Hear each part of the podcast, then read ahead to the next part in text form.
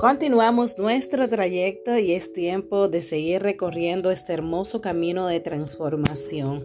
Recuerden que estamos en la fase eh, donde nos encontramos analizando las seis fases del proceso de cambio personal. Eh, ayer hablábamos justamente de la cuarta fase que era hacer la diferencia. Eh, para poder conseguir resultados y experiencias diferentes, toca hacer la diferencia.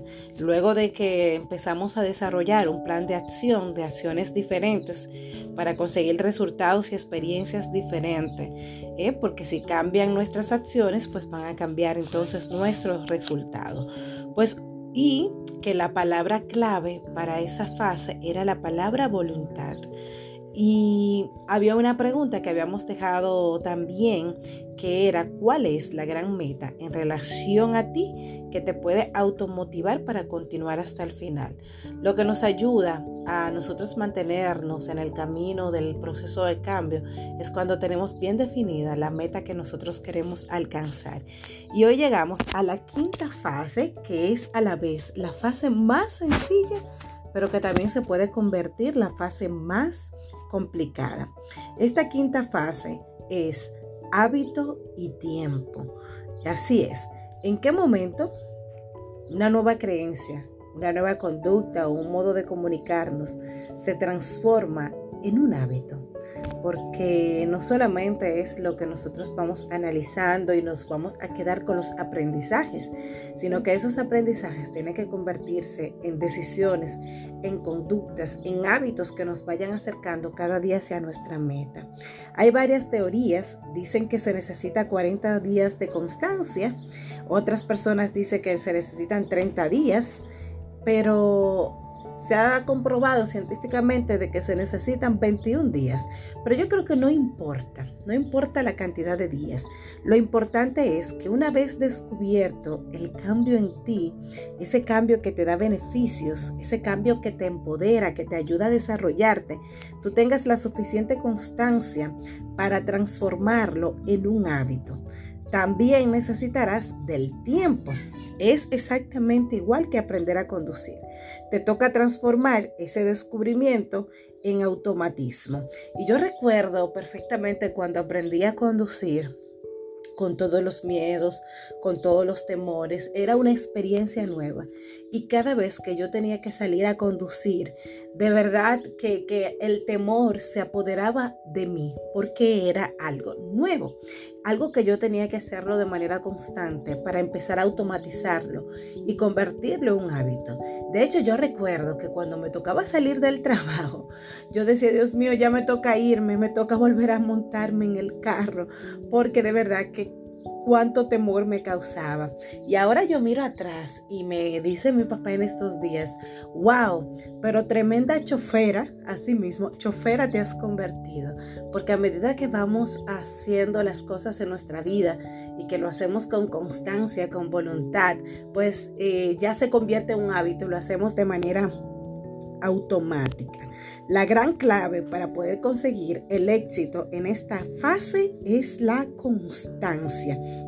¿Y cuál es la pregunta poderosa que nosotros eh, nos vamos a hacer en este punto? ¿Qué es lo que hasta ahora eh, te ha hecho siempre abandonar ante este tiempo? Las veces que has intentado cambiar, que has intentado hacer algo nuevo, que has intentado tomar alguna nueva conducta, ¿Qué es eso? Vamos a tratar de identificar qué es eso que siempre te ha tocado, te ha hecho abandonar. Y quiero volver a tomar la historia de cuando aprendí a conducir, porque yo no entendía por qué yo no sabía conducir cuando en mi casa eh, siempre había visto vehículos. Mi papá tenía carro, mi hermano tenía carro. Eh, desde que me casé, de hecho desde el noviazgo, mi esposo tenía carro. Señores, y yo nunca había aprendido a conducir. Fue hasta dos años con el inicio de la pandemia cuando no me quedó de otra que comprar un carro porque en medio de toda esta situación, por un tema de seguridad, no podía tomar transporte público.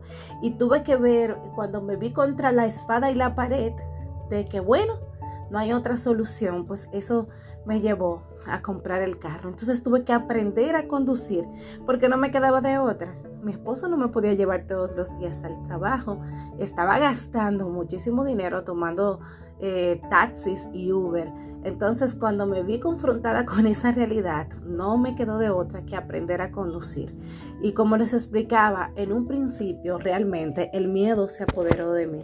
Realmente cuando yo me sentaba al volante, me temblaban las manos en el proceso de cuando estaba aprendiendo. Pero yo tenía un objetivo, yo tenía una necesidad. Y fue justamente ese objetivo claro y esa necesidad lo que me impulsó cada día a tener que hacerlo.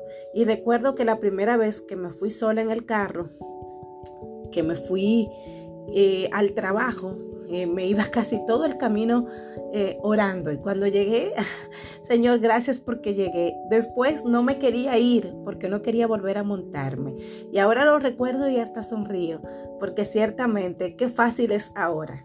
Ahora lo hago de manera automática como quizás muchos de ustedes también, porque ya cuando tú aprendes a conducir lo haces por instinto, no tienes que pensarlo. Asimismo funcionan los hábitos en nuestra vida. Cuando nosotros empezamos a crear nuevos hábitos que nos acercan a nuestro objetivo, empezamos a realizarlo de forma automatizada, pero tenemos que ser constantes.